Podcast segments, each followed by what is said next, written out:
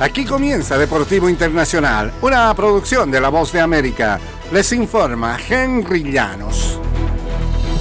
Un exgerente financiero de los Jaguars de Jacksonville acusado de robar más de 22 millones de dólares a esa franquicia de la NFL mediante su programa de tarjeta de crédito virtual, se declaró el jueves culpable de cargos federales que podrían llevarlo a la prisión por 30 años.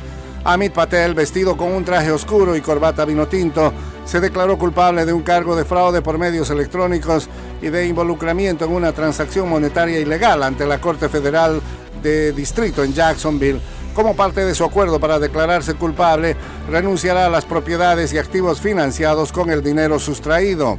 Asimismo, admitió haber robado fondos al equipo de la NFL de 2019 a 2023 y tendrá que restituir a la franquicia por el ilícito todo el dinero sustraído.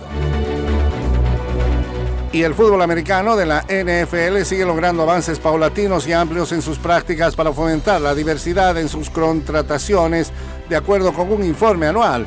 El, reporte del jueves por parte del Instituto para la Diversidad y la Ética en el Deporte en el centro de Florida dio a la NFL una evaluación general de B, equivalente a buena se trata de la mejor nota asignada a la liga desde que el estudio comenzó a realizarse en 1988. La NFL recibió también B en diversidad racial en las contrataciones y B en diversidad de género.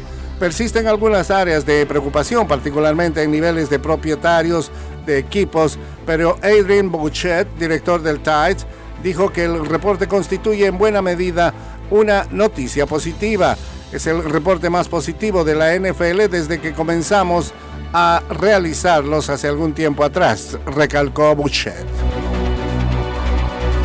Y el premio al mejor jugador masculino de la FIFA 2023 saldrá de la terna conformada por Lionel Messi, Kylian Mbappé y Erling Haaland.